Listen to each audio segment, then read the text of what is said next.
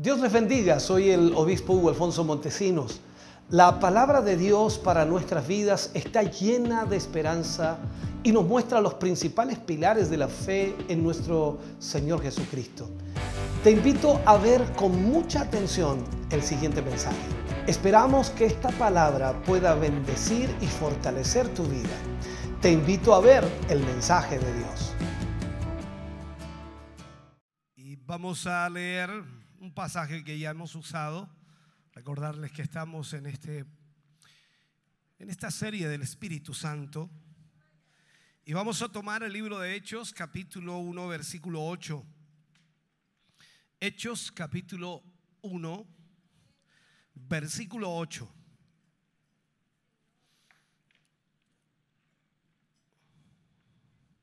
Leemos la palabra del Señor, lo hacemos en el nombre de nuestro Señor Jesucristo.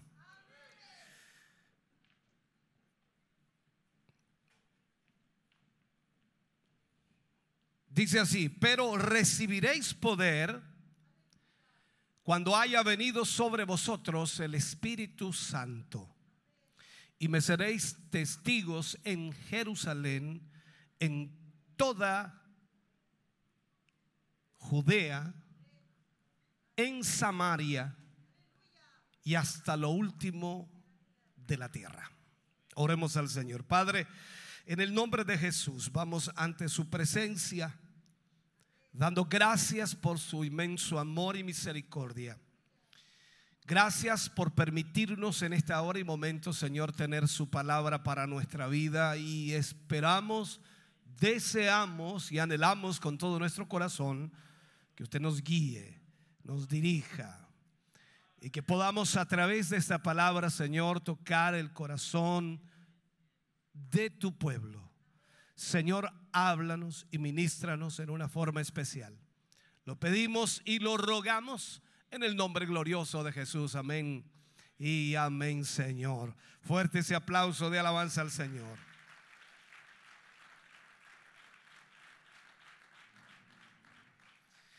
Gloria al Señor. Puede sentarse, Dios le bendiga grandemente. Este sería el mensaje número 8 de la serie del Espíritu Santo. Y hoy vamos a hablar acerca de las leyes del poder. Las leyes del poder.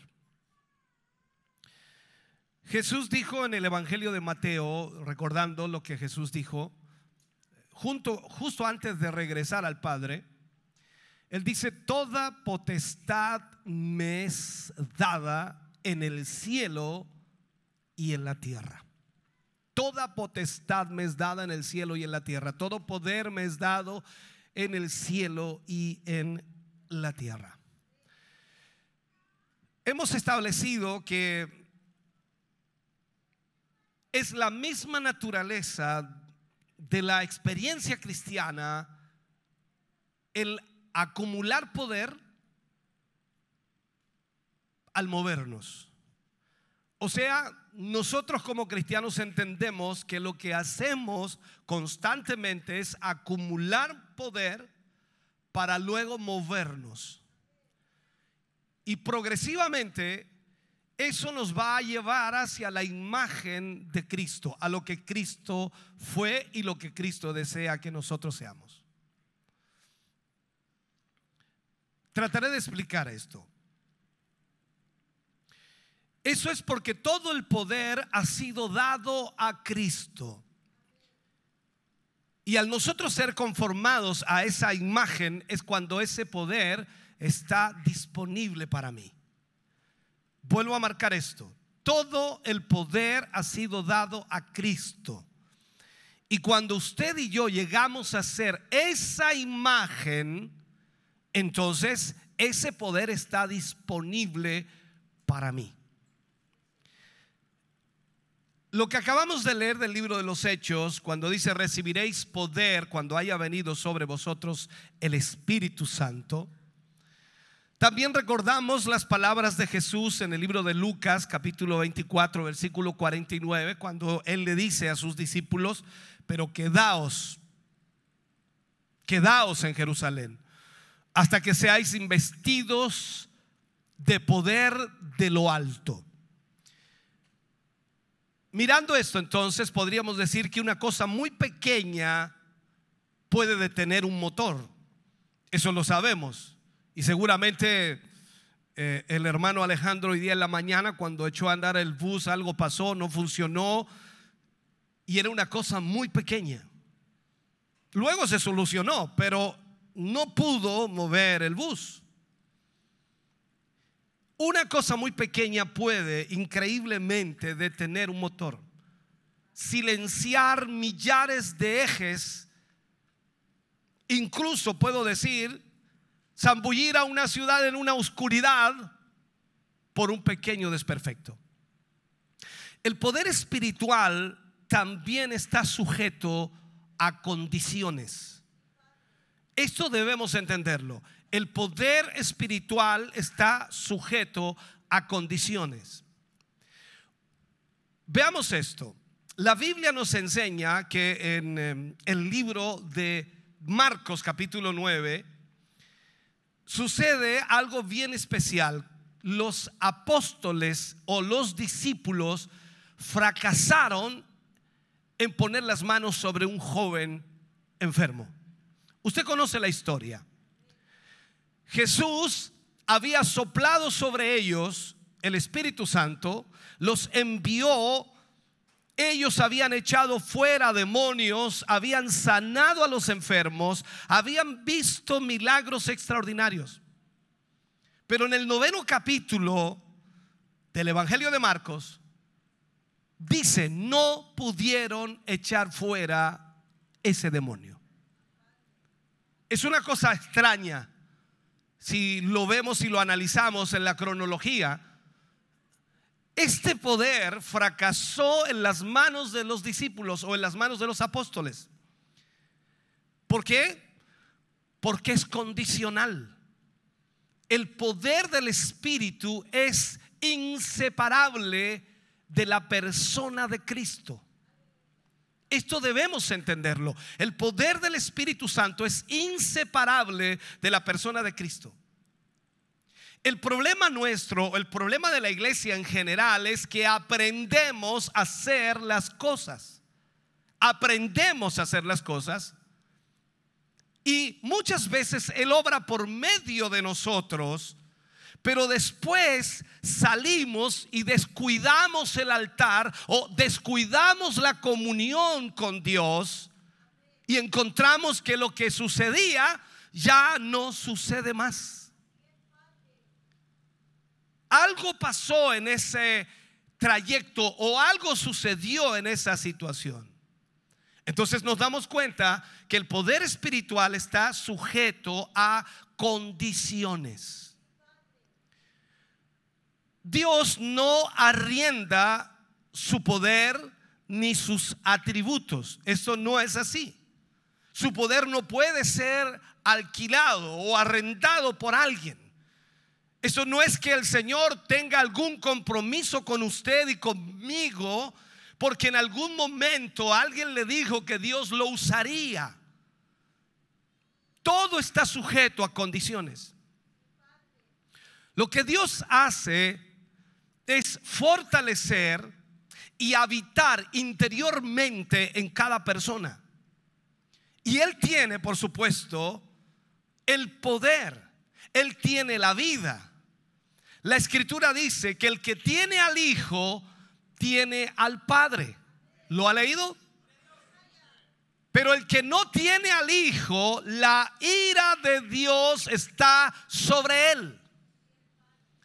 Esto es más que recibir a Jesús en el corazón y muchas veces lo vemos que la gente lo hace, pero descuida el altar, descuida la comunión con Dios, descuida esa relación con Dios que lo lleva a la imagen de Cristo o que lo lleva a ser la imagen de Cristo. Y cuando tratan de hacer algo espiritual no funciona porque están desconectados.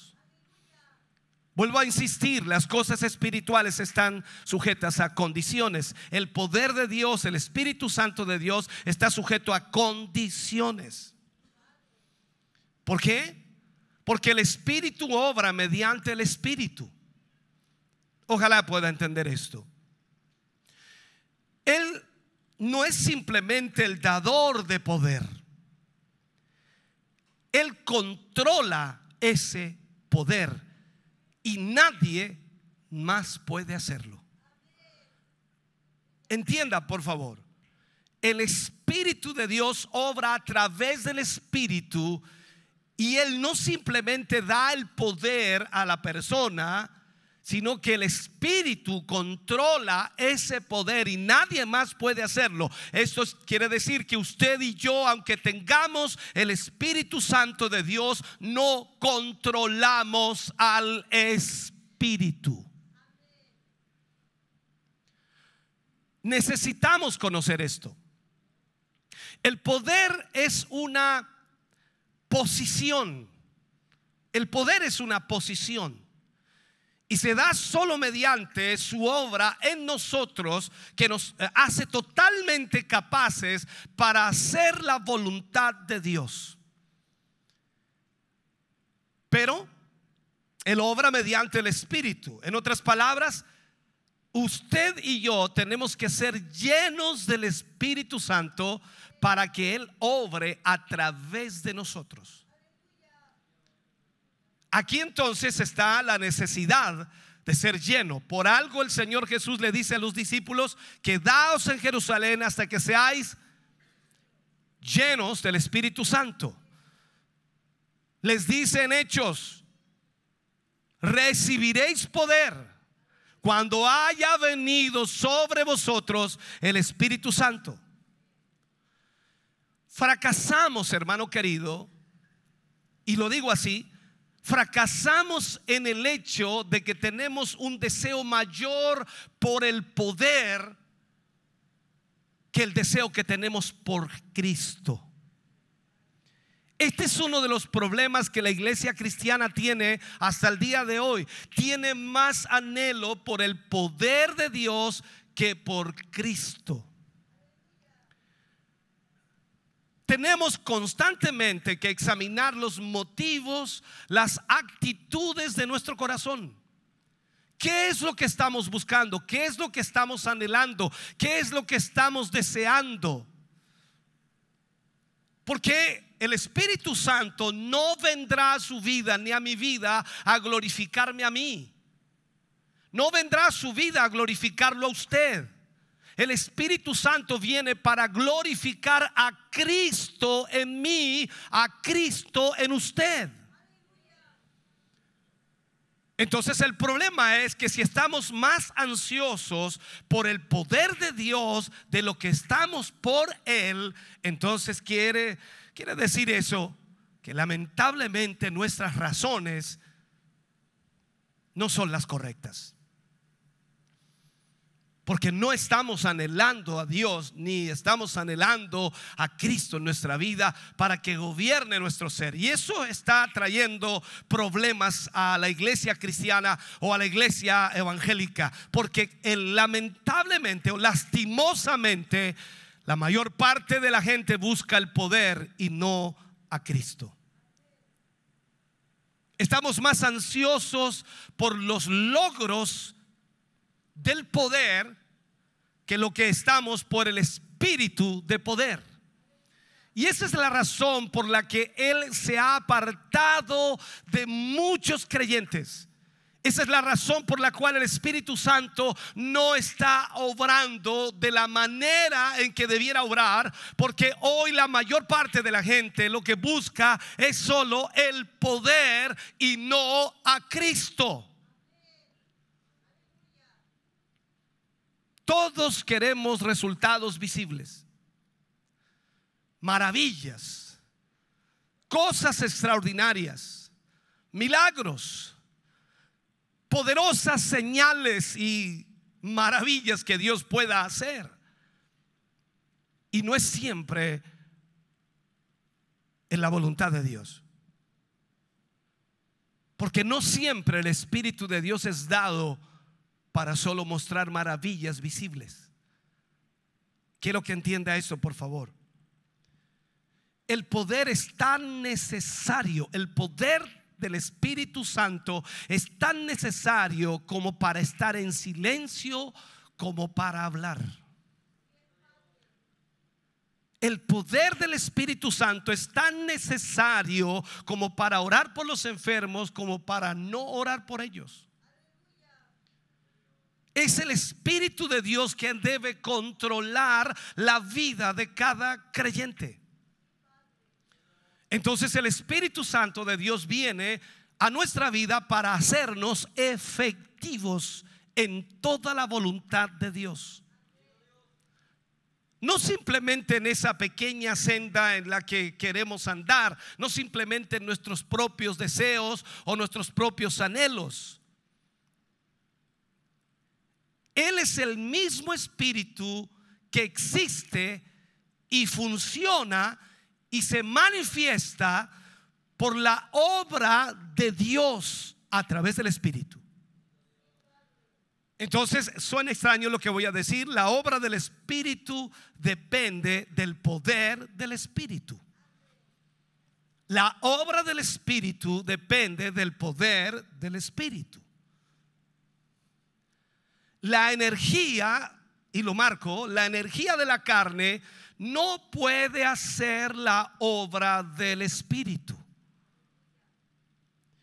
Le enseñaba hace algunos meses atrás a los hermanos. Eh, en una situación que se dio en la iglesia de una muchacha endemoniada. Y les enseñaba algo práctico. Y les decía que el espíritu inmundo o el demonio necesita un cuerpo físico para operar.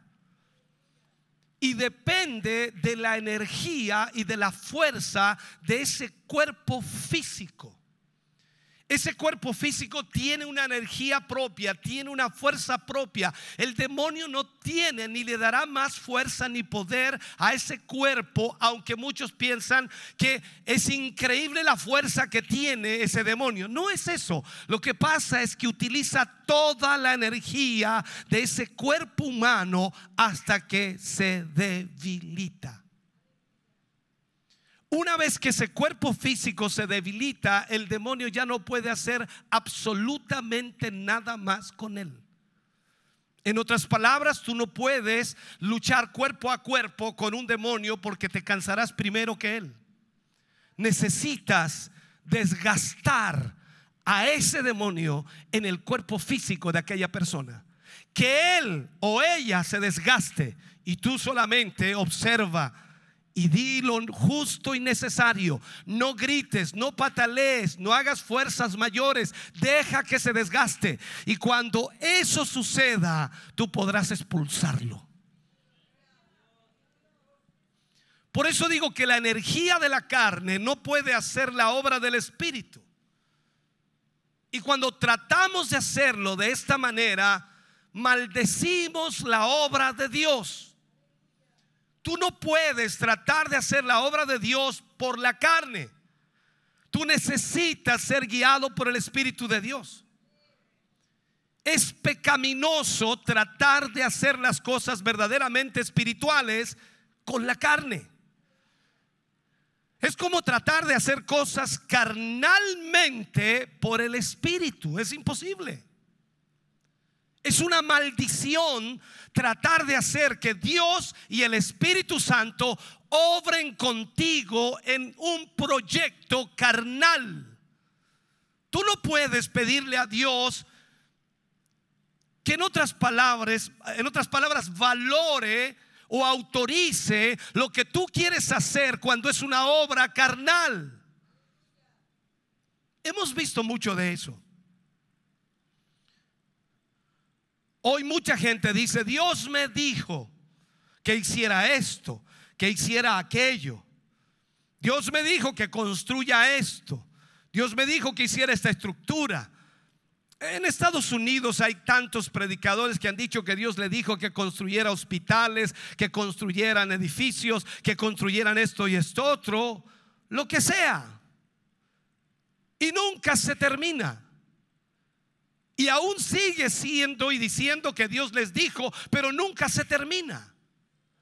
Esto es como las parroquias católicas, nunca las terminan. Porque eso les permite seguir sacándoles dinero a la gente. Es una obra carnal, no tiene nada que ver con Dios. Cuando Dios inicia algo, lo termina.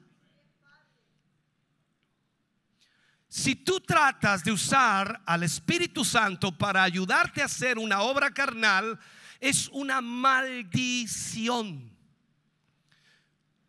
Es tanto un pecado tratar de hacer la obra del Espíritu por medios carnales. Y eso nos cuesta entenderlo a nosotros porque normalmente somos seres emocionales. Nuestras emociones, nuestros sentimientos, nuestros pensamientos. Y es ahí en donde no logramos distinguir lo que es de Dios y lo que no es de Dios, porque nos basamos en nuestros sentimientos y en nuestras emociones. Veamos algo con Abraham. Lo he puesto como ejemplo muchas veces. Dios le dice a Abraham que le iba a dar un hijo a él y a Sara. Ese era el matrimonio y la promesa era para ellos. Pero después de unos años, aún creían, por supuesto, en la promesa, pero decidieron ayudar a Dios con esto. Abraham consintió la sugerencia de su esposa Sara de tomar a su sierva Agar y tener este hijo con ella. Y lo hicieron por medios carnales. O sea, Abraham trató de producir qué cosa? El milagro de Dios. Abraham trató de producir el milagro de Dios y produjo qué cosa? Una maldición que hasta hoy está en guerra con Israel. Hasta el día de hoy. Ese problema que comenzó, por supuesto, en la tienda de Abraham, algo así como tres mil años atrás, todavía no está erradicado porque el hombre trató con la carne de hacer las cosas espirituales.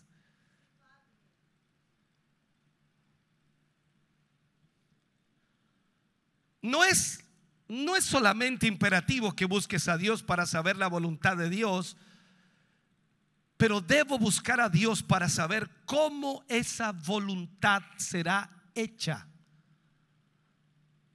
Hay gente que me dice a mí, es que Dios me dijo que, que, yo hiciera tal cosa o que iba a hacer tal cosa. Y yo le digo, ¿cómo lo va a hacer? No sé. Busca entonces cómo Dios quiere hacerlo. Eso es delicado.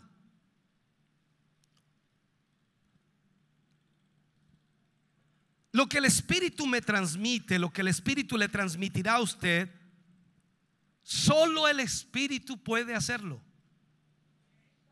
No hay algo que usted y yo podamos hacer. Míralo en Abraham. De acuerdo a la historia bíblica, cuando Abraham hizo aquello con Agar y tuvieron ese hijo, Dios no le habló, Dios no le habló a Abraham en 13 años. Pasaron 13 años más. Si Abraham y Sara pensaron que era imposible que ellos tuvieran un hijo por la edad que tenían cuando decidieron tomar a Agar y tener un hijo con ella, cuando Dios le habló nuevamente a Abraham era imposible totalmente que él o Sara pudiera tener un hijo. O sea, toda esperanza se había acabado y ahí es donde Dios muestra su gloria. No hay nada humano que pueda reemplazar la obra de Dios. Nada. Entonces vuelvo a insistir en esto. Solo el Espíritu puede hacer lo que el Espíritu Espíritu ministra tu corazón. Cuando Sión codició el oro de Babilonia, cuando envidió los vestidos de Babilonia, cuando copió las formas de Babilonia, cuando adoptó lo de Babilonia y peleó con las armas de Babilonia, su fortaleza falló. Porque el espíritu del poder se perdió. Los recursos carnales ningún bien hacen en la obra espiritual. Y donde quiera, y quiero que lo entiendas, donde quiera que se permitan, el diablo siempre lo va a recibir como una adoración. Él siempre lo recibe como adoración. Cuando permitimos lo que es carnal operar en cualquier área espiritual, estamos dándole derechos al diablo en ese santuario. Y recuerda esto, hermanos queridos, maldecimos a esa iglesia por usar a alguien que piensas que es talentoso, pero que no conoce a Dios y no es espiritual. El, el, pensar en las cosas de la carne, dice la Biblia, que es muerte. Solo el que está vivo puede hacer esta obra. Solo aquellos que están vivos para Dios, a eso me refiero. A los que están llenos del Espíritu Santo que fluye en ellos y que se manifiesta en ellos y que son guiados por el Espíritu de Dios. Entonces, esto debemos entenderlo. Solo el que está vivo en el Espíritu puede hacer la obra del Espíritu. Pablo dijo una gran verdad, nuestras armas, las armas de nuestra milicia no son carnales todos sabemos que la oración trae poder. Porque el espíritu de poder se da a aquellos que oran. Mira, mira qué extraordinario. La oración trae poder porque el espíritu de poder se da a aquellos que oran. Pero lo lastimoso de esto es que ni siquiera el 10% de la iglesia asiste a alguna reunión de oración. Si convocamos a una reunión de oración y les decimos que solo Jesús estará allí, serás la persona más solitaria en ese auditorio.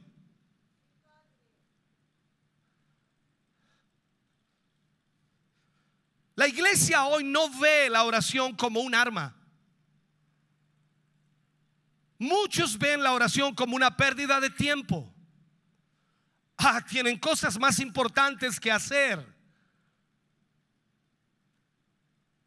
Pablo dijo, las armas de nuestra milicia no son carnales, sino son poderosas en Dios para destrucción de fortalezas la oración es efectiva. Por eso hay tan pocos amenes, eh, debes entender esto. La oración es efectiva y Dios da poder a la gente que ora. ¿Me oyes? Dios da poder a la gente que ora. Por lo tanto, la oración pasa a ser un arma efectiva. El testimonio es un arma elegida de Dios y el Espíritu es dado para testificar. O sea, cuando tú oras a Dios, recibes poder del Espíritu Santo en tu vida y eso comienza a cambiar tu ser, a cambiar tu vida, te lleva a vivir la voluntad de Dios y se transforma en un testimonio público para todos los demás. Y cuando tú, por supuesto, decides testificar, el Espíritu Santo comienza a tocar los corazones. Vuelvo a decirte lo que decía Jesús a los discípulos. Recibiréis poder cuando haya venido sobre vosotros el Espíritu Santo y me seréis testigos. Usted le contará a todo el mundo lo que ha experimentado, lo que ha vivido, lo que siente, lo que fluye en usted. No podrá quedarse quieto. Claro, si usted viene a la iglesia y no siente absolutamente nada, viene en la carne, se siente en la carne, canta en la carne, ora en la carne, se va en la carne, nunca podrá decirle a nadie nada. Pero cuando usted es llenado del Espíritu Santo, es imposible que se quede callado o se quede en silencio, porque usted se transforma en un testigo.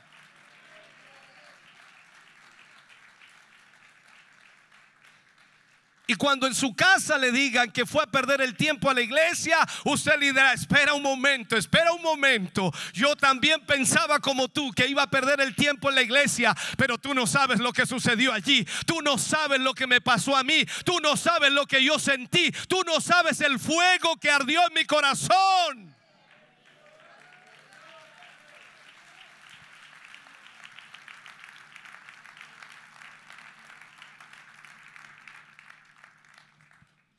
Solo el Espíritu Santo, hermano querido, y solo a través de Él y por Él podemos ser testigos para Dios. Podemos hablar, podemos discutir por el Espíritu.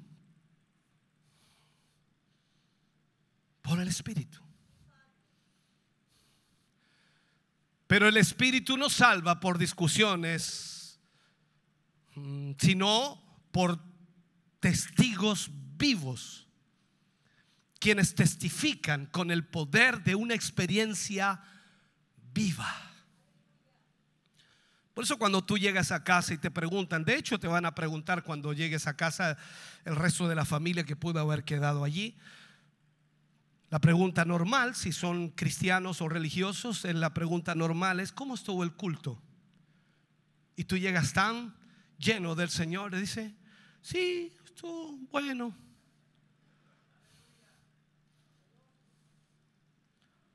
Segunda pregunta, normal, ¿hacía frío? Bastante.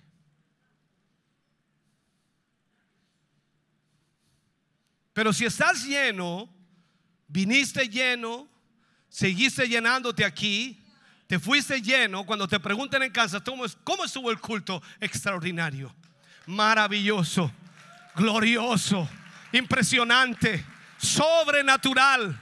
El Espíritu fluía, el Espíritu hablaba, el Espíritu tocaba, el Espíritu sanaba, el Espíritu restauraba, el Espíritu me animaba.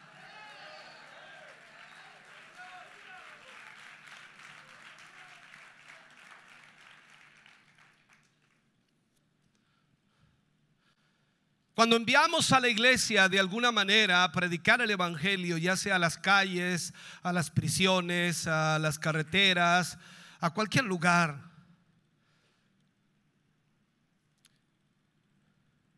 no es simplemente y no es suficiente indicarles qué decir.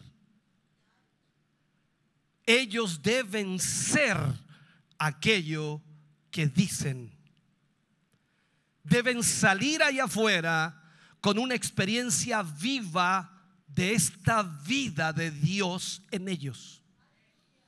Ellos deben saber lo que están hablando. Si fuiste al médico y alguien te pregunta cómo te fue y llegas con inconclusas y dudas, entonces no sirvió de nada haber ido al médico. Si viniste a la iglesia y llegas a casa con respuestas inconclusas y dudas, no te sirvió de nada haber venido. Tú tienes que salir de aquí totalmente convencido y con una convicción en el espíritu de lo que hiciste aquí que viniste a ser ministrado por el Señor, a ser fortalecido por Él, a ser levantado por Él. Y de esa manera entonces vas a salir ahí afuera y vas a, a contar tu experiencia de vida. Tú y yo sabemos que por el Espíritu viene la convicción, no es algo natural en el hombre.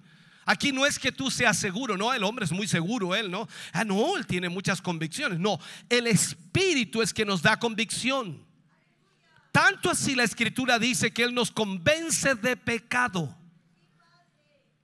nos convence de justicia y nos convence de juicio. Es por el Espíritu. Tú nunca sabrás que eres un pecador a menos que el Espíritu Santo obre en ti. Tú nunca sabrás que eres culpable y necesitas un juicio si el Espíritu Santo no trata contigo. Tú nunca sabrás que puedes ser justificado si el Espíritu Santo no trata contigo. Hermano querido, el don del Espíritu es la herencia de cada creyente y, y no hay excusa para el fracaso. No hay absolutamente ninguna justificación para nuestra inefectividad. Tú no puedes excusarte y decir que has fracasado porque te faltó poder o porque te faltó algo de Dios. No, Dios lo tiene absolutamente todo para ti, pero eres tú el que tiene que entrar en la comunión con Él. Hoy lo más que tenemos son excusas Oh, si pudiera cantar como ese evangelista, oh, si pudiera tocar como ese evangelista, oh, si pudiera ser tan efectivo como ese evangelista, oh, si yo pudiera predicar como ese evangelista, la cosa sería diferente. Otro gallo cantaría. ¿Y qué te cuesta hacer lo que ese evangelista hace? Lo que pasa es que piensas que todo está en la prédica, cuando en realidad hay una vida de oración detrás de él, hay un tiempo de coinonía y comunión con su Padre. Por lo tanto, cuando él sube arriba, a predicar, lo que está sucediendo es que el Espíritu está fluyendo.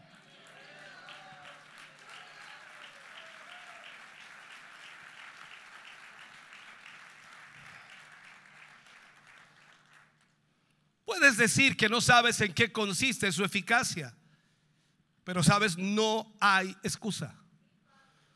Puedes tener una voz horrible, una voz de pito, Puedes fastidiar a la gente cuando hablas. Es tan, es tan como dice alguien, ¿no? es, es tan chillona tu voz que a la gente le molesta cuando tú hablas. Pero si tienes el Espíritu Santo, puedes ser un testigo efectivo para Dios.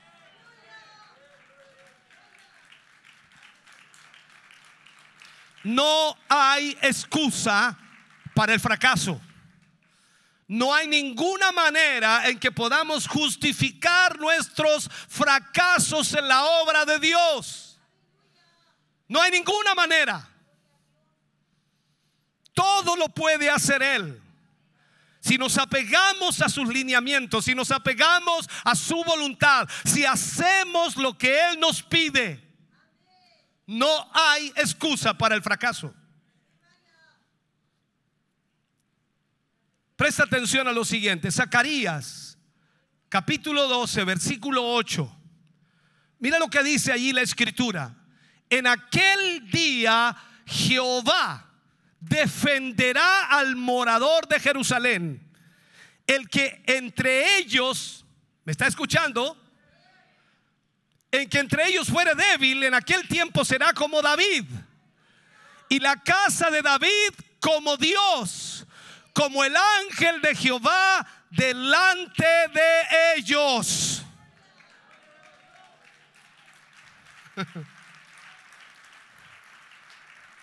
Vuelvo a leerte y destacarte esta frase.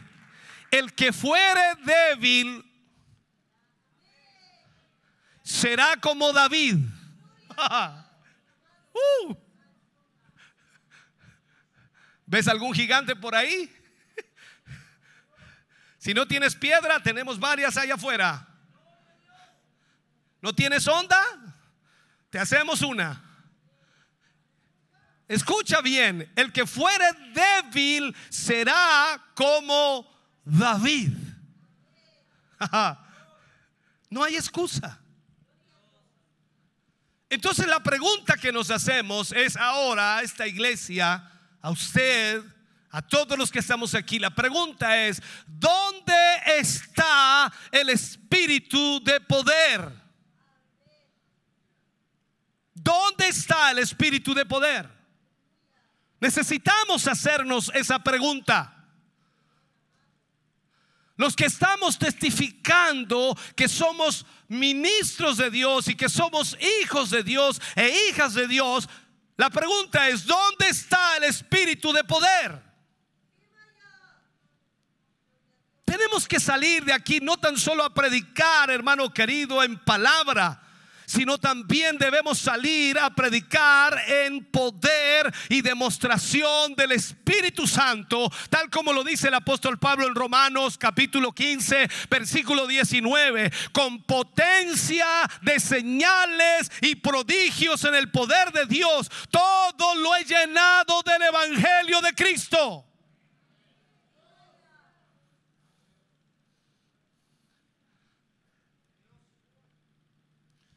Cuando lees esto, así es tu vida. ¿Así es mi vida? Necesitamos hacernos esa pregunta. ¿Cuál es nuestro problema? Venimos a la iglesia porque estamos cansados de los problemas, cansados de las dificultades, cansados de las situaciones económicas apremiantes, cansados de nuestras dolencias o enfermedades o debilidades, cansados de nuestras luchas, nuestras pruebas, nuestras preocupaciones. Venimos a la iglesia a llorar nuestras penas y venimos a la iglesia tratando de encontrar que el Señor nos pueda alentar, por lo menos para que podamos respirar en la semana.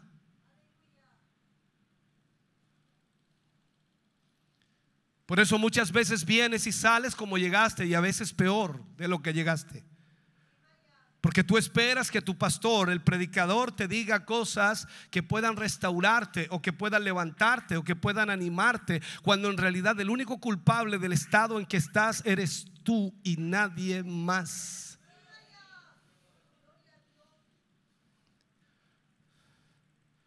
¿Dónde está el espíritu de poder? ¿Acaso lo tiene el predicador? ¿Tiene que dártelo él? Tiene que entregártelo él, tiene que arrojarse, arrojarte la toalla, la chaqueta, tiene que darte algún tipo de unción, entregarte algo de mano a mano, tiene algo que darte él. ¿Dónde está el espíritu de poder? ¿Sabes tú que la atmósfera de la iglesia apostólica estaba cargada con poder? Los demonios estaban sujetos a la palabra de Dios. No creas que allí no trataban de manifestarse demonios. Claro que sí, y lo vemos en muchos pasajes de la Biblia, cuando muchas veces sucedieron cosas extrañas, hasta muertes allí mismo.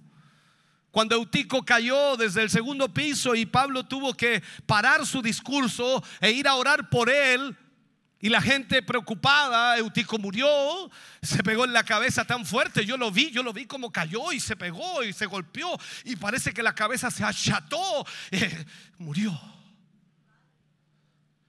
Se acabó el culto. ¿Qué vamos a hacer? Y Pablo viene hasta allí y ora por él y resucita a Eutico. ¿Qué sé yo si el cráneo le quedó achatado o no?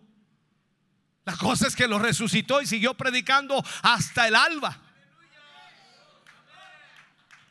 La iglesia primitiva estaba saturada del poder de Dios. La presencia del Espíritu Santo revivió a hombres con la autoridad divina y con poder. Estaban seguros de la mente de Dios en ellos porque eran enseñados por el Espíritu Santo y obraron las obras de Dios porque se movían en el Espíritu.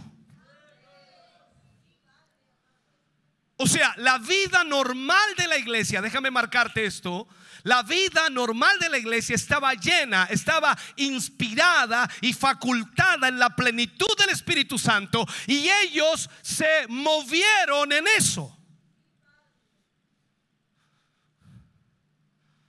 Ni siquiera necesitaban pedir que el Espíritu Santo descendiera como nosotros tratamos de hacerlo. Desciende, Espíritu Santo, desciende. Ahora desciende, ahora.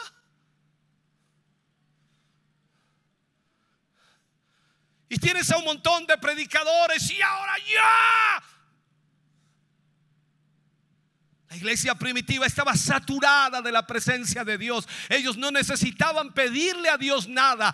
Todo estaba allí. Es como cuando tú vas a una casa y te ves la mesa aparejada, completa, no falta nada. No hay ni un espacio sin algo que, sacar o comer. Es impresionante. Así debe ser la iglesia del Señor. Tú llegas aquí y todo lo que necesitas lo encuentras a través del poder del Espíritu Santo de Dios. Y cuando eso sucede, tú te mueves en esa dirección.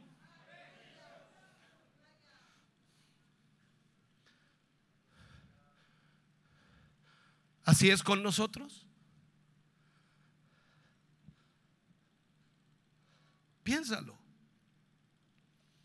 A veces Dios permite manifestar un don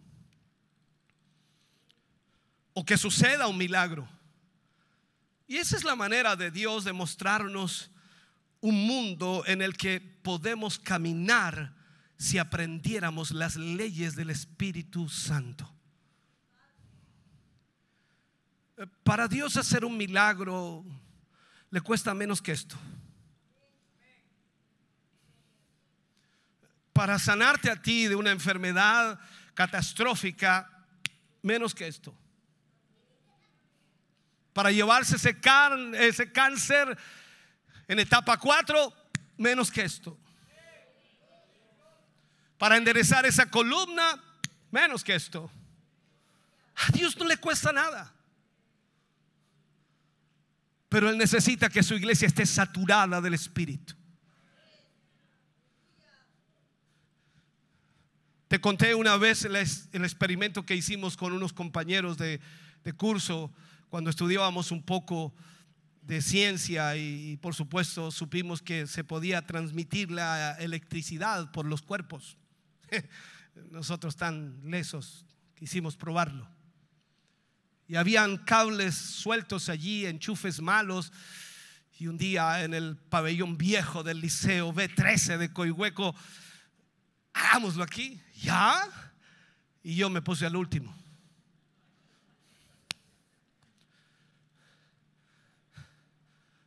Uno, dos, tres, cuatro, cinco. El primero dijo, ya va, ahora uno, dos, tres. Y cuando ¡ah! me pegó el guatacazo a mí, me tiró por allá. Y los otros muertos de la risa. Y el que recibió el guatacazo fui yo.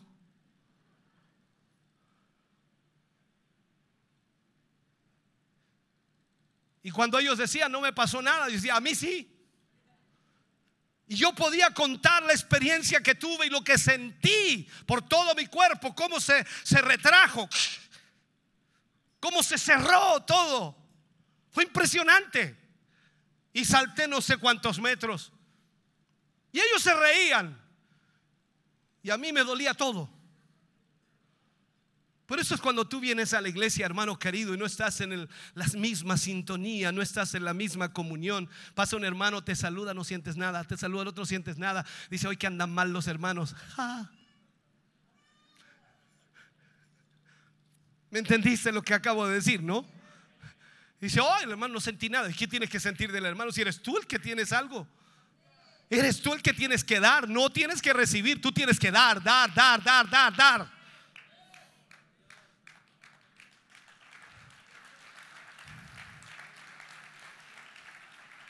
Entonces vuelvo a hacer la pregunta una vez más. ¿Dónde está el espíritu de poder? Nadie me ha contestado todavía y es una pregunta. Las preguntas se responden. ¿Dónde está el espíritu de poder?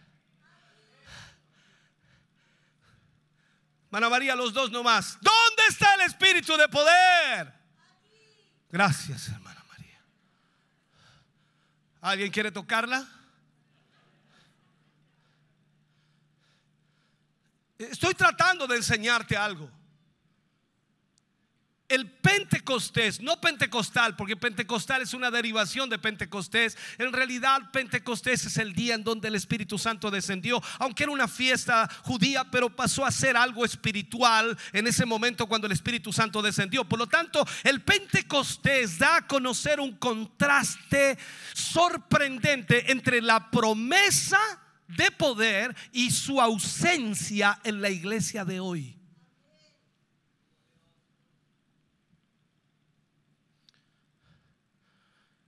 Esto es juzgado, hermano querido, por el propio estándar de poder de la iglesia primitiva. La iglesia no está haciendo hoy efectivamente la obra apropiada. La iglesia no está teniendo el poder y la autoridad que la iglesia primitiva tenía.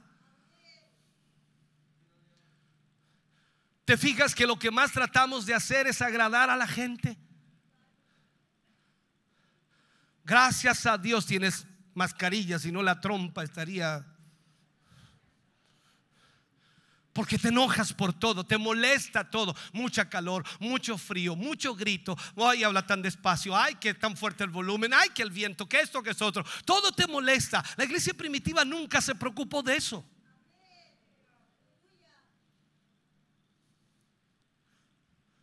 Entonces, esa iglesia primitiva nos juzga a nosotros por ese estándar de vida y por nuestro estándar de vida que nos damos cuenta que no estamos haciendo lo apropiado. Y la pregunta es, ¿por qué?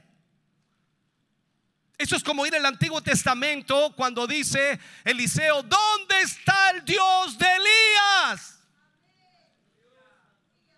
¿Dónde está el espíritu de poder que levantó al muerto? Que limpió al leproso, que echó fuera demonios, que transformó a hombres en santos y héroes para Dios.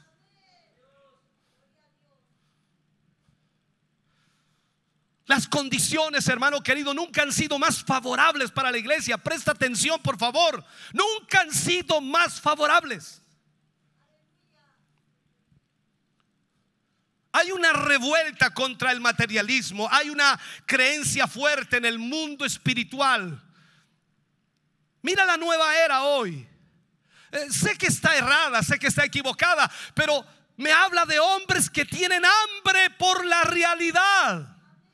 Todas esas sectas religiosas que se levantan es porque los hombres tienen una necesidad espiritual. Nunca antes el tiempo había sido tan favorable para que el poder de Dios fluya. Hay una revuelta hoy en eso. Ellos buscan realidad. Esa es la razón por la que millones se están uniendo a esas sectas religiosas. Todas estas cosas han abierto una puerta grande y efectiva al testimonio del Espíritu Santo. Sin embargo, la iglesia tiene menos poder que en los días del antagonismo agresivo. La respuesta aquí es que no hay sustituto para el Espíritu Santo. No hay nada que pueda reemplazar al Espíritu Santo. ¿Me estás escuchando?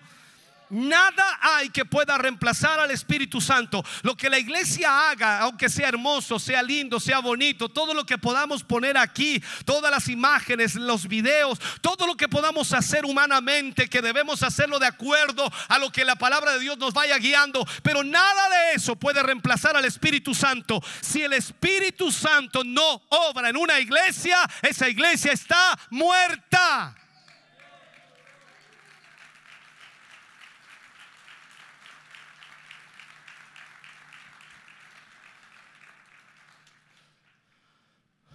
La suficiencia de la iglesia no son hombres, sino Dios obrando en ella. Tengo temor de que hemos llegado a un tiempo, y lo digo en forma general en la iglesia cristiana, un tiempo tanto como sucedió en los últimos 11 versículos del primer capítulo de Romanos, cuando tú ves lo que allí sucede.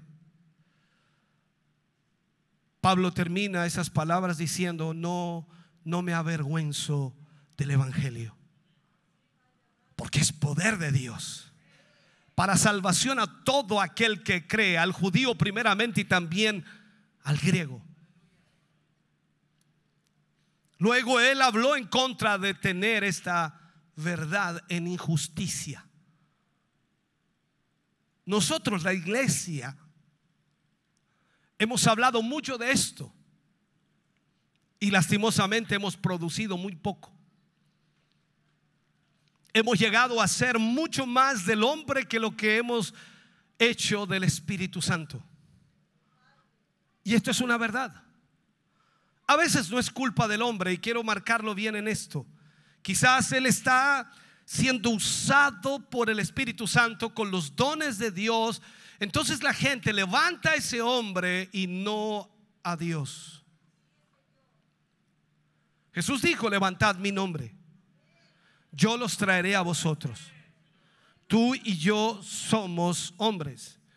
Él es poderoso. Por eso cuando tú ves lo que sucede en la escritura, lo que ocurre en la palabra del Señor cuando a Pedro,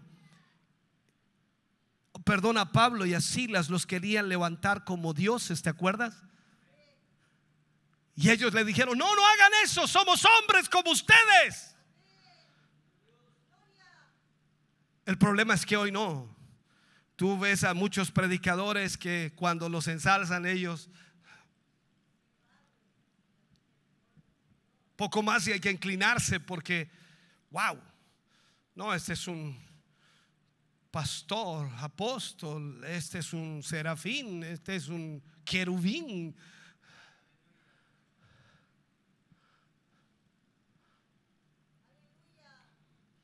Están más enamorados del hombre, de la criatura. Eso es lo que dice Romanos. Que le dieron honra a las criaturas en vez de al creador. Están más enamorados del hombre, de la criatura, que lo que están de Dios y han maldecido nuestros tiempos. La única causa de fracaso en la iglesia está en la pobreza espiritual de su gente. La pobreza espiritual de su gente. El Espíritu Santo estaba limitado en el cuerpo humano en el ministerio terrenal de, Jesús. Quiero enseñarte esto. El Espíritu Santo estaba limitado en el cuerpo que Jesús tenía. Y también es limitado hoy en la iglesia, que es su cuerpo. Pero con una gran diferencia. Jesús en el cuerpo humano tenía palabras que no podía hablar y obras que él no podía hacer, pero no había limitación de incredulidad o de desobediencia. Jesús era totalmente crédulo a Dios y era totalmente obediente a Dios. La diferencia de la iglesia de hoy es que es incrédula y es desobediente. Jesús estaba limitado geográficamente en su carne pues solo podía estar en un solo lugar a la vez, en un solo lugar a la vez. O sea, tú estás aquí, no puedes estar en tu casa, no puedes estar en el centro, aunque sé que quieres ir al mall más tarde, pero no puedes estar allí ahora mismo. Sé que estás recorriendo los pasillos del mall y sabes que tienes que ir a la tienda tanto porque viste algo que te gustó. Espérate, estás aquí. No puedes estar en tu casa tampoco. No te preocupes si la tetera quedó no sentada, no se va a salir. Cerré la puerta o no, solté el perro o no solté el perro, puse electricidad en la cerca o no, vieja, ¿te acordáis? No puedes estar en ningún otro lugar, estás aquí. Jesús estaba limitado en la carne geográficamente. Así que el Espíritu Santo que estaba en Jesús, entiende esto, estaba limitado por esa causa. Porque Jesús no podía estar en dos, ni tres, ni cuatro lugares al mismo tiempo. Podía estar en un solo lugar. Y Él era el que estaba lleno del Espíritu Santo. Por eso tú ves entonces en, los, los, capítulos del libro de Mateo, Marcos, Lucas, Juan, que donde quiera que él iba, los milagros ocurrían instantáneamente. La iglesia de hoy, que es el cuerpo de Cristo, está en la misma condición que Jesús. Todas las causas de nuestro fracaso vienen de una misma raíz. Trataré de explicarte esto. El problema de la iglesia cristiana hoy es que no cree en el Espíritu Santo. Cuando tú le preguntas a un cristiano si cree en el Espíritu Santo, responden a veces como respondieron esos discípulos que encontró Pablo y que habían sido bautizados en las aguas bautismales por Juan. Y ellos dicen, ni siquiera sabemos si hay espíritu. Así hay mucha gente evangélica en la iglesia. Para la mayoría de los creyentes, esto no es cierto. No creen verdaderamente en el Espíritu Santo. Para los que hemos sido bautizados en el Espíritu Santo, hay grande emoción por el Espíritu. Uh, Señor. podemos gritar, podemos hablar en lenguas, podemos profetizar y estamos todos enamorados de esto.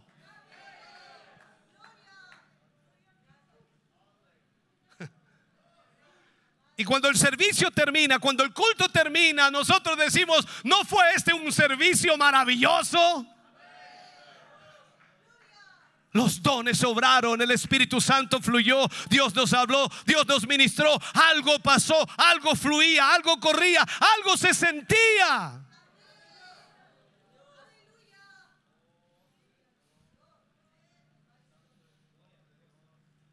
Pero cuando tú le preguntas a esa gente que ni siquiera sabe si el Espíritu existe, le preguntan de qué se profetizó, de qué se predicó, de qué se ministró, ni siquiera se acuerdan.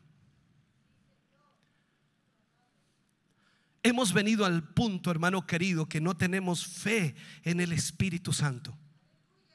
Dice la Biblia que cuando Él venga nos guiará a toda la verdad y a toda la justicia. Y tenemos que creer esto.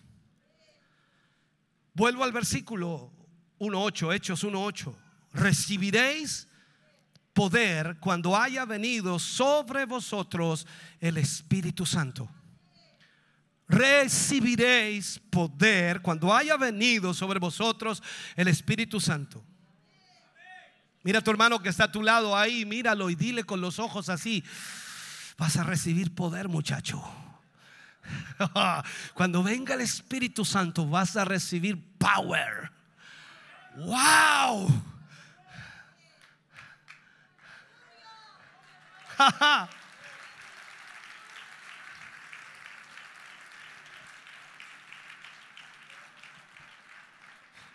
Tengo recuerdos, tengo recuerdos de muchos hermanos en el proceso de estos años y recuerdo a una hermana, disculpe que voy a usar su testimonio, hermana, no voy a dar su nombre, pero eh, ella, ella veía a muchos que eran llenos del Espíritu Santo y vio una hermana que fue llena y danzaba de cierta manera. Y, y, ella dijo, por no entendiendo, dijo, si algún día el Señor me bautiza a mí, yo no quiero que el Señor me llene como ella.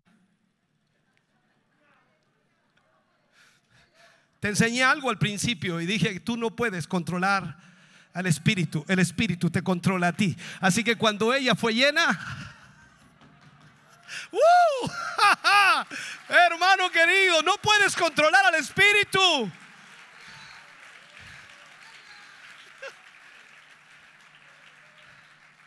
Tenemos que creer esto. Necesitamos volver a profundizar la experiencia espiritual.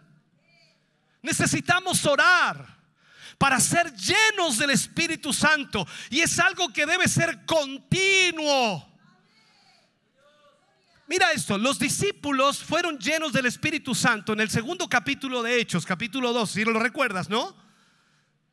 Y luego tú sigues leyendo capítulo 3 y llegas al capítulo 4 y dice que otra vez fueron llenos del Espíritu Santo. O sea, esto nos muestra que debemos permanecer llenos. Todo lo que hagas debe ser hecho por la llenura del Espíritu Santo y, llegará a ser algo extraordinario. Pero si no es así, entonces eso llegará a ser una operación de la carne. Tenemos que permanecer llenos, tenemos que mantener la fe en el Espíritu Santo y siempre creer lo que Dios dijo acerca de él.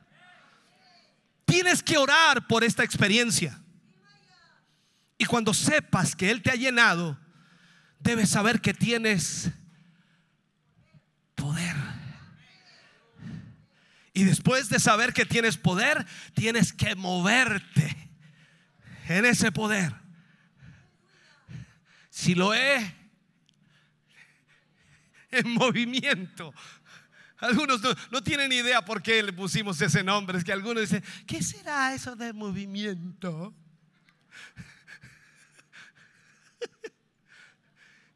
Después que tienes el poder, tienes que moverte en ese poder.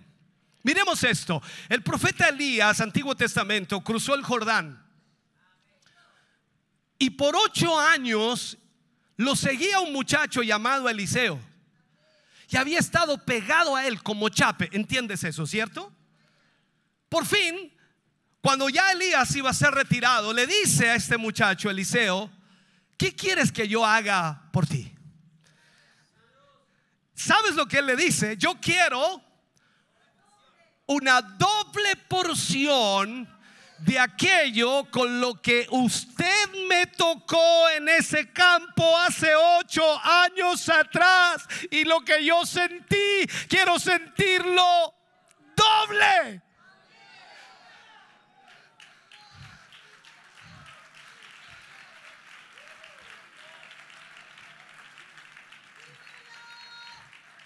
Mira, Elías le responde a este muchacho, estoy parafraseando los versículos, has pedido algo difícil, pero si me ves cuando me vaya, será dado. Mira esto. Aquí tú debes reconocer la diligencia que se requería en esto. O sea, Eliseo tenía que estar, pero puede perdérseme de vista. No, no, no, no, no. Nunca lo dejó fuera de su vista. Y hasta podría decirse que él durmió amarrado con el pie de Elías. Así, hermano. Bien amarrado, porque si me quedo dormido profundamente y Elías se va, no, no, no, no, no, amarrado. Hasta que llegó ese día. Dice que cruzaron el Jordán. ¿Recuerdas eso? ¿Qué hizo Elías? Sacó su manto y golpeó las aguas y las aguas... imagínate ese muchacho ahí. Es como cuando tú ves algo impresionante en la iglesia. Ni siquiera estabas a la expectativa. Porque cuando alguien tiene expectativa, Dice, mira hermano lo que está pasando, hermano, mira lo que está pasando al otro lado, mira lo que está pasando allá, mira lo que está pasando acá. Si esto pasa todo el tiempo.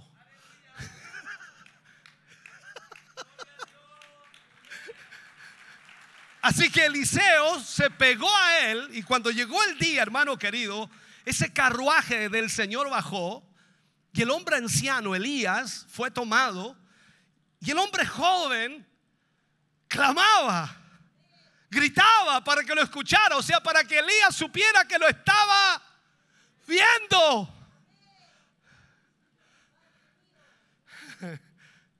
¿Y qué hizo Elías? Arrojó su manto. El muchacho corrió a buscar el manto. Él quería doble, ¿cierto? Era un manto. Lo partió por la mitad. ¿Se fue a dónde? Él ya sabía que tenía el poder. ¿Por qué? Porque día le había dicho, si me ves, cuando me vaya, cuando sea quitado de ti, entonces lo recibes. Él ya sabía que lo tenía. ¿Sabes que lo tienes? Él ya sabía que lo tenía. Así que cuando sabía que lo tenía, rajó el manto y fue a probar inmediatamente. Vamos a probar, un, dos, tres, probando. Y se fue al Jordán. Golpeó las aguas y... Ah, ah, ah, ¿Qué dice? ¿Dónde está Jehová, el Dios de Elías? Y golpea de nuevo las aguas y las aguas. ¡Wow! Ya te, ves haciéndolo, ¿no? Dejan darte la chaqueta por último. Ya, ya, no.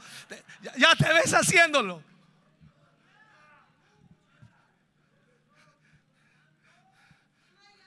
Ahora el hombre joven tiene el poder.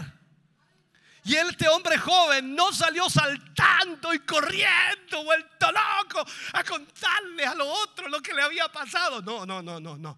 Él no dijo lo tengo, lo tengo. No, no, no, no, no, no, no. Él fue directo a ese río y golpeó ese río y las aguas se abrieron. Tuvo fe en lo que había recibido. ¡Woo!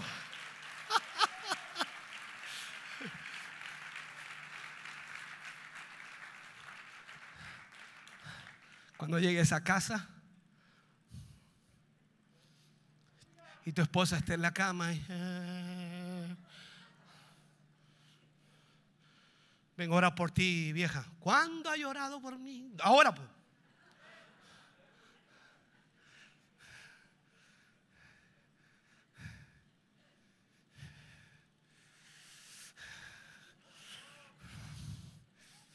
Cree, cree, cree, cree. Y le impones manos ahí en el nombre de Jesús. Sánale ahora, Señor. Y la mujer siente, ¡uh! ¿qué te pasó, vieja? Sentí una corriente.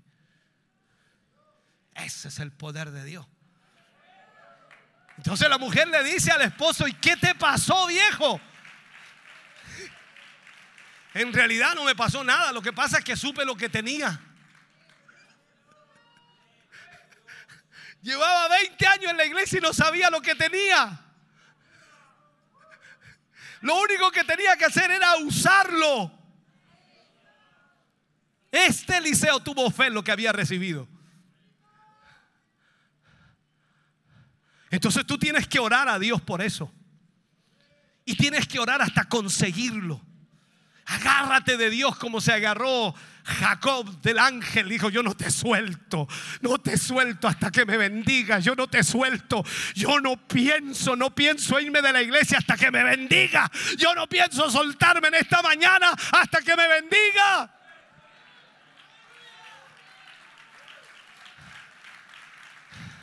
Tienes que llegar a ser lo que la Biblia dice que eres.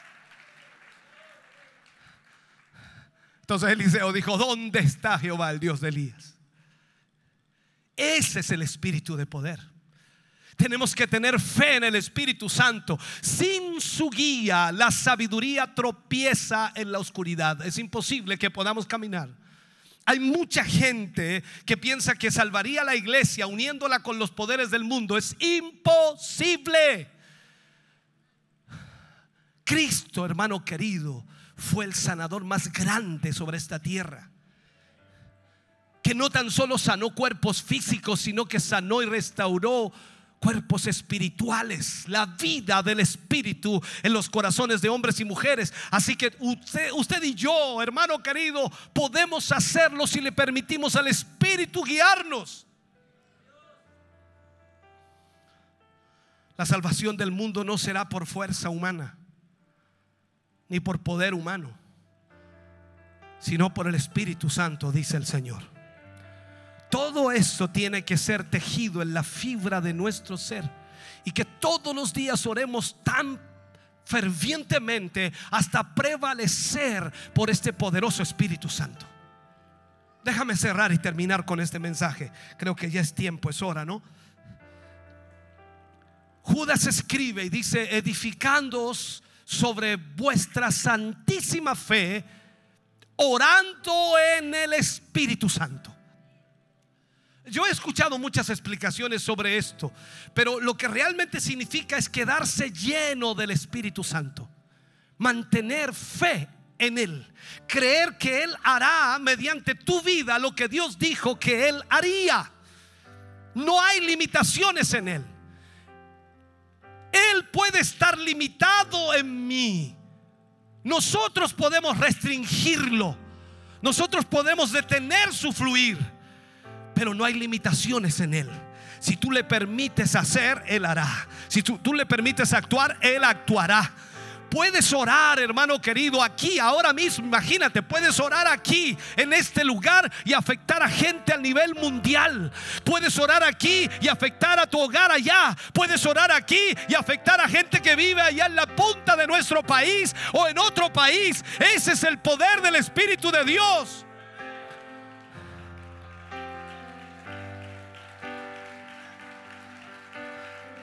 Podemos orar, ponernos de acuerdo y Dios obrar algo extraordinario a través del Espíritu Santo. No hay limitación. Él está en mí, Él está en ti. Pero Él también está en todo aquel que ha creído en Él. Así que vamos viendo, imagínate el poder que hay aquí, hermano. Imagínate el poder que en esta mañana hay aquí reunido. Uh. Quizás estás preocupado por enfermedades, por demonios, por espíritus, pero imagínate el poder que hay aquí. El mismo espíritu que tenía Cristo está en ti y está en mí. Ya es doble. Hay un tercero, ya es triple. Hay un cuarto, son cuatro veces. Hay un quinto, sexto, séptimo, octavo, noveno, cien, doscientas veces. O sea, multiplica el poder de Dios por doscientos.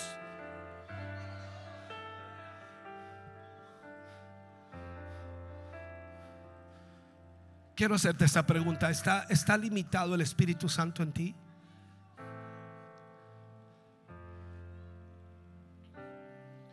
Ese es el punto con el cual debemos tratar. ¿Está limitado en mí? Estamos haciendo mucho esfuerzo humano y estamos dejando de lado al Espíritu. Estoy tratando simplemente de de formar o crear algún programa que pueda reemplazar al Espíritu? Hacemos tanto a veces, tanto de la metodología que ha llegado a ser una trampa para nosotros. Lo que necesitamos hacer es tener fe en el Espíritu Santo y, y remover todos los obstáculos para que este poder se manifieste. Como dije al principio, este poder es una posición. Él te ha puesto en su iglesia, en su pueblo. Y en esa posición tú puedes ser lleno del Espíritu Santo. Deja que esto entre profundamente en tu espíritu. Quiero que entiendas esto. Daniel tuvo tanto poder en Babilonia como el que tenía en Jerusalén. ¿Sabes por qué? Porque Daniel nunca dejó que Babilonia entrara en su corazón. Estamos en el mundo, pero no somos del mundo. Pero si dejamos que el mundo entre en nosotros, entonces ese poder será enterrado y será perdido. Debemos mantener, hermano querido, ese lugar de santificación, separados para Dios. Y en todo el camino el Espíritu Santo estará tratando con nosotros mientras crezcamos en Él. Dios está tratando con nosotros sobre esas cosas en nuestras vidas que impiden el fluir del poder del Espíritu Santo, de ese Espíritu Santo glorioso y bendito. Santificación es simplemente esto. Lo he dicho antes y lo diré muchas veces más. No debemos permitir que esta experiencia de santificación se cruce o toque la experiencia de justificación. Debemos saber el valor de la sangre de Cristo, que es esa sangre que nos salvó y nos puso en Cristo Jesús. Pero la santificación es dejándonos llegar o llevar a esas situaciones donde Él, donde Él se da a conocer a nosotros. Y nos hace conocer esas cosas que nuestras vidas necesitan ser cambiadas y que muchas veces ni siquiera sabíamos que estaban allí. Esto sucede solo al crecer. Es como nuestros niños. Cuando nacen, los alimentamos, los nutrimos Muchas madres le dan el pecho y luego un biberón y luego le sujetamos la cuchara para alimentarlos, pero cuando llegan al punto donde pueden retener la cuchara, y si somos buenos padres les decimos que ya no hay más necesidad de lo otro, que ahora ellos pueden solo.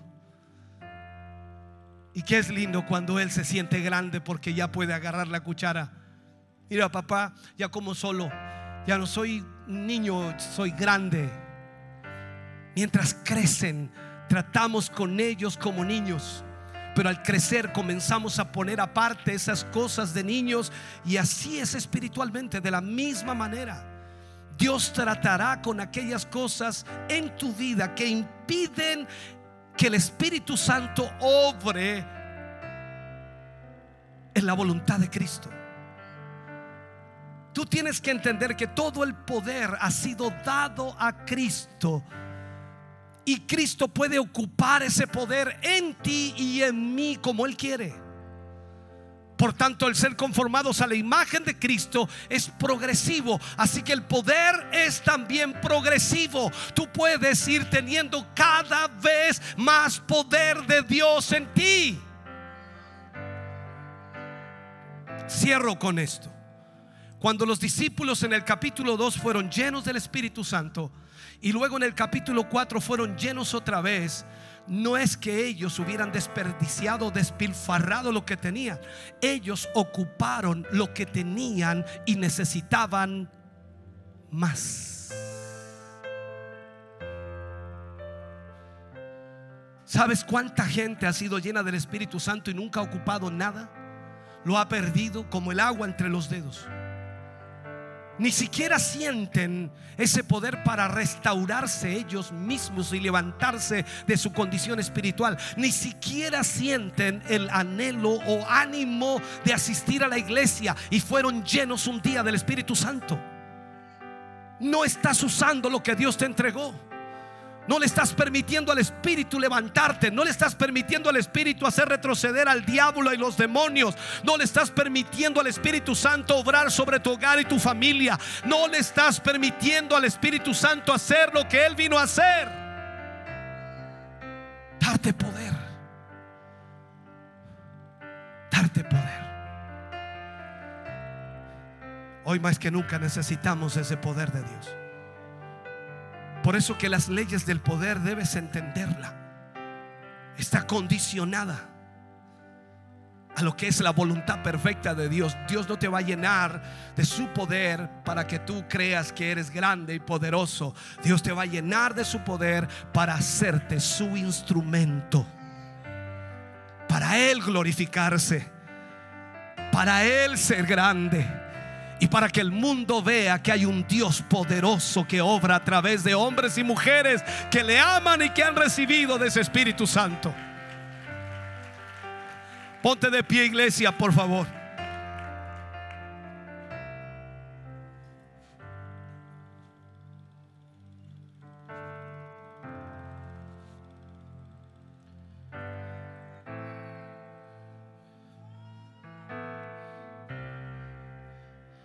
Yo no sé cuánto tiempo llevas tratando de entender lo que acabo de explicarte.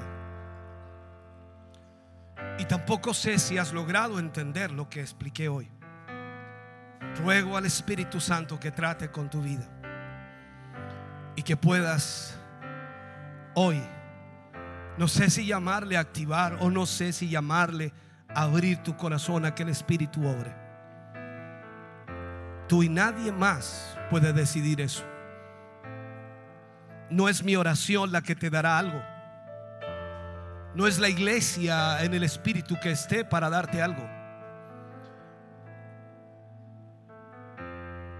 Todo lo que hay para ti y para mí está en el poder del Espíritu Santo. Y si recibiste a Jesús, está allí en tu vida. Si aceptaste a Jesús, está en tu corazón. Ahora el creerlo es tu parte. Es tu decisión.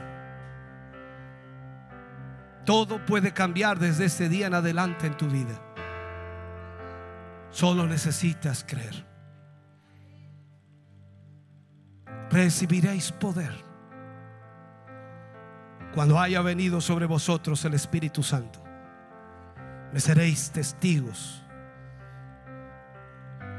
Esta es la realidad. Jesús dijo, toda potestad me es dada en el cielo y en la tierra. Él tiene toda la autoridad, tiene todo el poder. Y tú y yo podemos tener también eso de Cristo para que Él use nuestras vidas como Él quiera. ¿Quieres venir al altar? ¿Sientes en tu corazón de hacerlo? Si sientes de hacerlo, ven, por favor. Ven en esta hora mientras adoramos al Señor.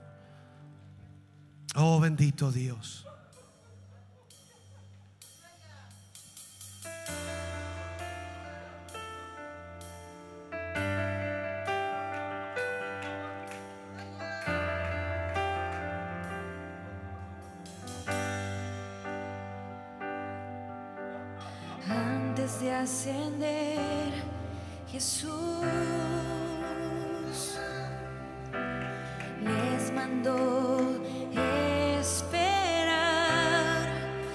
La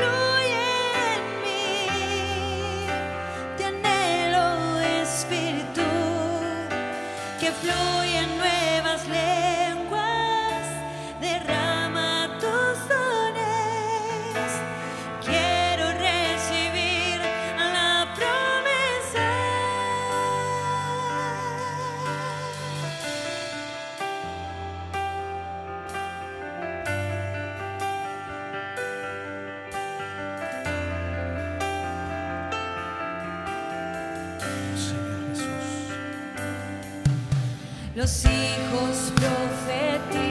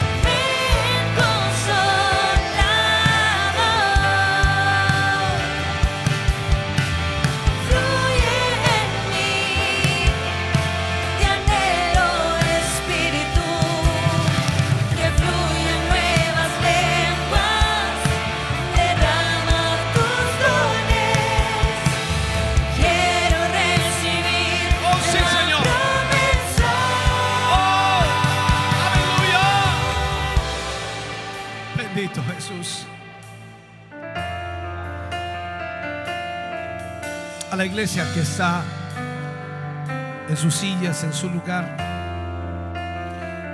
Entiendo que usted tiene el Espíritu Santo y sin duda está fluyendo.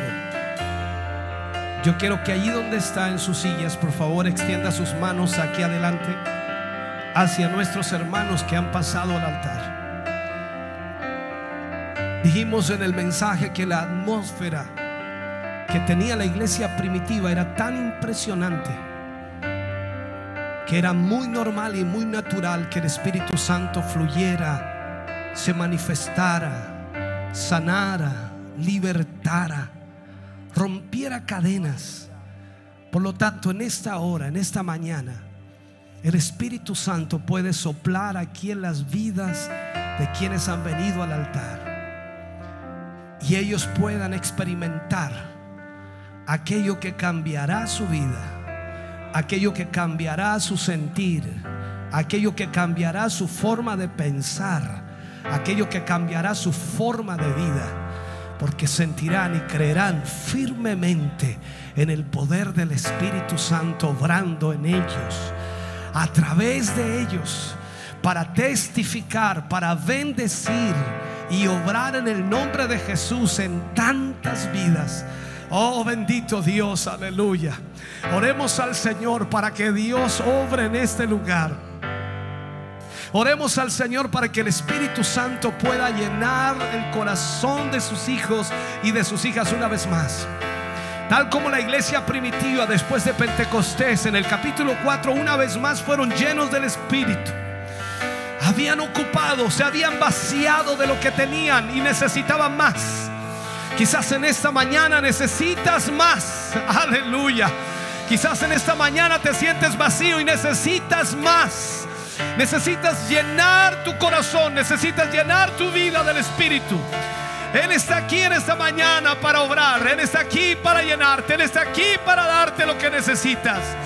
Oh, el Espíritu Santo traerá gozo, el Espíritu Santo traerá paz, el Espíritu Santo traerá alegría, el Espíritu Santo traerá regocijo, el Espíritu Santo traerá poder, el Espíritu Santo traerá unción, el Espíritu Santo traerá cambios, el Espíritu Santo regenera, regenera tu mente y tu corazón, el Espíritu Santo obrará en ti. Solo tienes que creerlo. Solo tienes que creerlo. Pídele al Señor que te llene en esta hora. Lléname, Señor. Lléname, Jesús. Lléname. Lléname, Jesús. Lléname. Lléname. Lléname.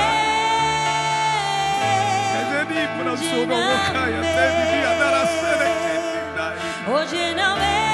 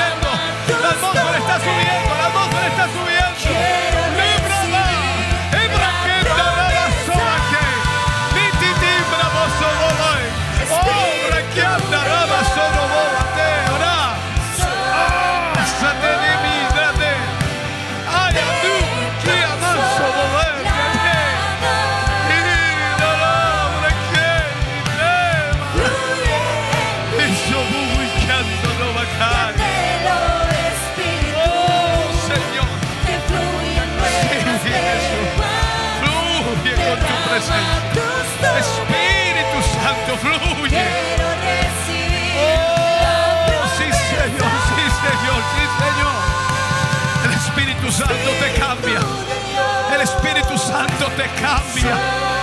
El Espíritu Santo cambia tu mentalidad. El Espíritu Santo cambia tu sentir. El Espíritu Santo fluye en ti, llevándose todo aquello que impide. Oh. Que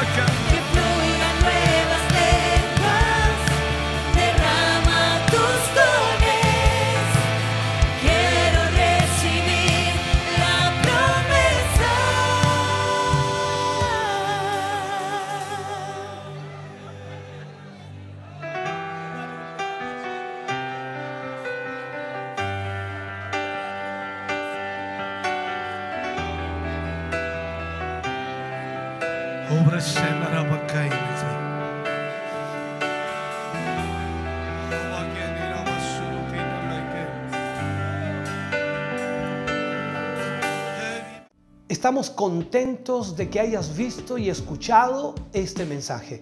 Creo con todo mi corazón que Dios le ha bendecido.